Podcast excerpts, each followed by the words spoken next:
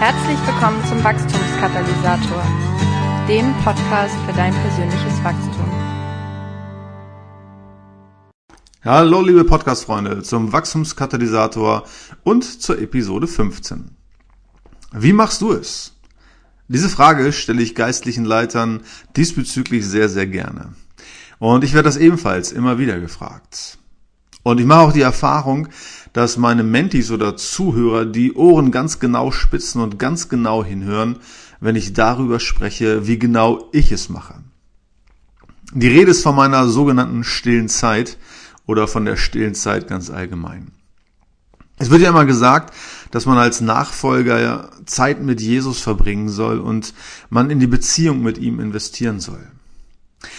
Leider wird ganz oft vergessen zu erklären, wie genau man das anstellen soll und was man dabei alles aufstellen kann. Und ich glaube, dass man im Zusammenhang von stiller Zeit oder persönlicher Zeit mit Gott äh, nicht nur das Was betonen soll, also nicht nur darauf hinweisen sollte, dass man Zeit mit Jesus verbringen soll, sondern eben auch unbedingt das Wie beleuchtet werden muss. Insgesamt fällt mir auf, dass im Punkto persönlicher Zeit mit Jesus ein großer Nachholbedarf besteht. Ich kenne wahrscheinlich mehr Nachfolger Jesu, die keine regelmäßige stille Zeit machen oder mehr machen, ähm, als solche, die es regelmäßig machen und in diesem Bereich ebenfalls Fortschritte machen und Wachstum zu verzeichnen haben. Bei vielen, die ich kenne, beschränkt es sich darauf, ähm, ein Kalenderblättchen abzureißen oder die tägliche Lösung, äh, Losung zu lesen und dann kurz zu beten. Ja, und das ist nicht schlecht, keine Frage, und besser als nichts. Aber vielleicht gibt es ja noch ein bisschen mehr. Ich dachte deshalb, dass ich dir heute einfach mal erzähle, wie ich das ganze Thema so angehe. Und verstehe mich nicht falsch, ich will auf keinen Fall den Eindruck erwecken, ähm, als hätte ich hier in diesem Bereich die Weisheit mit Löffeln gefressen oder als sei mein stille Zeitentwurf das Nonplusultra. Ich möchte einfach nur eine Idee vermitteln. Vor allem deswegen, weil ich ja auch selbst von vielen Mentoren gelernt habe, als ich sie zu ihrer stillen Zeit befragt habe und davon profitiert habe und viele dieser Anregungen und Ideen in meine persönliche Zeit mit Jesus integrieren konnte. Ja, und vielleicht findest du das ja auch alles komisch, was ich gleich erzähle, oder du kommst zu dem Entschluss, dass ich wirklich ein Freak bin. Ja, wie auch immer, ich, beziehungsweise die heutige Episode, kann dir dann auf jeden Fall noch als schlechtes Beispiel dienen, weshalb es dann vielleicht doch nützlich ist. Ich lasse die Frage nach den persönlichen Zugangswegen hier und heute auch einfach mal außer Acht. Ja, hierzu, also zu den Zugangswegen, empfehle ich dir einfach nochmal die Episode 7, wo ich über dieses Thema ausführlich gesprochen habe. Aber eigentlich ist die Frage nach der persönlichen stillen Zeit auch nicht unbedingt eine Frage nach dem eigenen Zugangsweg. Ja, bei der stillen Zeit geht es vor allem um die beiden Faktoren Bibel und Gebet. Und die Zugangswege bilden hierzu vor allem den Kontext oder den Rahmen.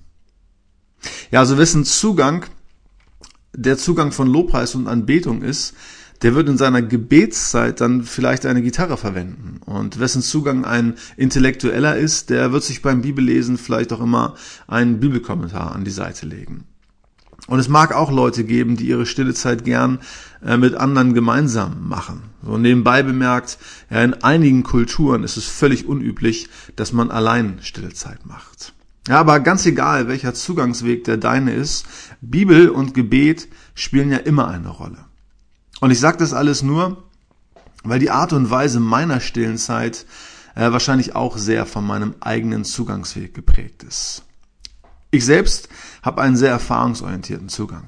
Auch wenn ich etwas beim Bibellesen lernen will, so möchte ich Gott vor allem erleben und erfahren, ähm, wie er hier zu mir spricht. Und wie du vielleicht gleich merken wirst, habe ich auch einen klitzekleinen Hang zur christlichen Mystik. Ja, Leute wie Meister Eckhart oder Niklaus von Flöhe, Bruder Klaus genannt, ähm, das Herzensgebet der orthodoxen Christenheit, äh, die haben mich ja sehr beeinflusst und meine stille Zeit auch mitgeprägt. Wenn es um das Thema stille Zeit geht, dann empfehle ich meinen Mentis oder Zuhörern ganz grundsätzlich immer das sogenannte Sesselritual. Die Idee zum Sesselritual habe ich irgendwann mal von Bill Heibels geklaut. Aber ich ermutige immer wieder dazu, sich an fünf von sieben Tagen zu einer festen Uhrzeit in den eigenen Lieblingssessel oder an einen anderen Lieblingsort zu begeben, um dann 15 Minuten Zeit mit Jesus zu verbringen. Dabei soll die Bibel circa zwölf Minuten gelesen werden, möglichst systematisch, also Buch für Buch. Und die übrigen drei Minuten sind dann dem Gebet gewidmet, wo über das Gelesene oder die persönlichen Anliegen mit Gott geredet, ähm, gebetet wird. Und weil jeder mal einen schlechten Tag hat oder keine Lust hat, äh, versuche ich hier den Druck rauszunehmen und sage, hey, versuch das an fünf von sieben Tagen. Und allein das ja, dieses Sesselritual an fünf von sieben Tagen zu praktizieren, so meine Erfahrung, ja, ist für viele Nachfolger Jesu eine enorme Herausforderung. Ich habe dieses Sesselritual oder diese Form über die Jahre etwas erweitert oder modifiziert, will ich mal sagen. Und ich habe dazu auch sehr, sehr viel experimentiert. Ja, es gab Zeiten, da habe ich morgens um 5 Uhr Lobpreis gemacht, ja, mit Gitarre im Heizungskeller sitzend, um niemanden zu stören. Heute starte ich immer noch morgens um 5 und übrigens auch nur an 5 von 7 Tagen. Ja, Mittwochs und Samstags schlafe ich aus. Okay, also zu meiner stillen Zeit, ganz konkret. Ja, ich starte mit einem Eingangsgebet. Und häufig ist das die kurze Bitte, dass Gott mir hilft, sein Wort zu verstehen. Aber es gibt auch Zeiten, wo ich hier ein vorformuliertes Gebet äh, des erwähnten Bruder Klauses äh, bete, äh, dass dieser angeblich jeden Tag gebetet haben soll und wie folgt klingt. Mein Herr und mein Gott, nimm alles mir, was mich hindert zu dir. Mein Herr und mein Gott, gib alles mir, was mich führe zu dir. Mein Herr und mein Gott, nimm mich mir und gib mich ganz zu eigen dir. Nach diesem Eingangsgebet kommt bei mir die Bibellese. Und wie du aus Episode 3 oder 4 erfahren hast, lese ich die Bibel wie folgt. Zum einen systematisch. Ich lese immer systematisch, Buch für Buch, von vorne bis hinten. Wobei ich nicht ganz chronologisch vorgehe, sondern nach den unterschiedlichen Literaturgattungen, so dass ich mal alttestamentliche Geschichte lese, dann ein Evangelium, dann Weisheitsliteratur, einen neuen testamentlichen Brief und so weiter und so fort. Aber ich lese die Bücher von vorn bis hinten systematisch. Dann als zweites lese ich schnell, ja, zunächst, wenn ich ein neues Buch beginne, dann lese ich es schnell und zügig durch. Ja, und dann können es auch schon mal fünf bis sieben Kapitel an einem Morgen sein. Ziel hier ist, den Kontext, den Gesamtzusammenhang zu erfassen und zu verstehen. Und als drittes äh, kommt dann bei mir die Lectio Divina. Ja, wenn ich ein Buch einmal durchgelesen habe, schnell, zügig, systematisch, dann lese ich das Buch ein zweites Mal durch. Und dann immer nur ein Kapitel und im Sinne der Lectio Divina. Und hier kannst du auch nochmal die Episode 4 hören, wo ich die Lectio Divina erkläre. Aber auf jeden Fall lese ich das Kapitel dann mindestens zweimal und auch immer laut. Nach Eingangsgebet und Bibellese schreibe ich. Ja, nur was man schreibt, das bleibt. Und ich schreibe die Verse, die mich besonders bewegen, die mich besonders bewegt haben, in mein Tagebuch. Und dazu noch weitere Gedanken oder Impulse, die mir so kamen. Und damit bin ich dann in meinem Fall schon beim Gebet, weil das Gebet etwas besonders bei mir ist. Ja, ich muss gestehen oder ich gebe gerne zu, ja, dass ich meine Gebete nicht laut spreche, sondern ich schreibe meine Gebete zunächst auf.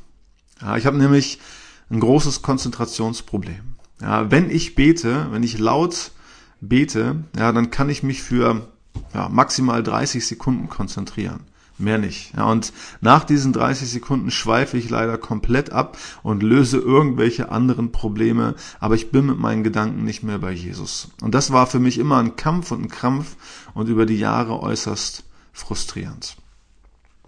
Also habe ich dann irgendwann begonnen, meine Gebete quasi als Brief an Gott aufzuschreiben. Ja, und damit mache ich seit Jahren sehr, sehr gute Erfahrungen. Ja, denn das ist gleichzeitig für mich eine große Hilfe, mich zu reflektieren oder auch meine Gedanken zu sortieren. Und ich würde sagen, dass ich so ungefähr oder durchschnittlich eine Dreiviertel DIN A4 Seite ähm, schreibe, wenn ich in meiner stillen Zeit sozusagen bete. Der Inhalt des Gebets orientiert sich dann vor allem dem, äh, an dem, was ich gelesen habe. Ja, ich bete meist äh, zunächst für mich und was ich bei mir tun soll, ja, vor dem Hintergrund der Erkenntnisse oder der Wahrheiten, die ich so ergriffen habe. Und dann bete ich entsprechend ähm, dieser Einsichten noch für meine Familie, äh, meine Mentees, meine Gemeinde und meine Stadt. Ja, in der Regel bete ich auch jeden Tag für zwei bis fünf meiner nicht-christlichen Freunde und dafür, ähm, dass ich an diesem Tag Gelegenheiten, Gelegenheiten bekomme, äh, ihnen etwas von Jesus zu erzählen. Ja, und dann bete ich natürlich auch noch für die täglichen Sorgen, Probleme und Herausforderungen. Aber eben alles schriftlich.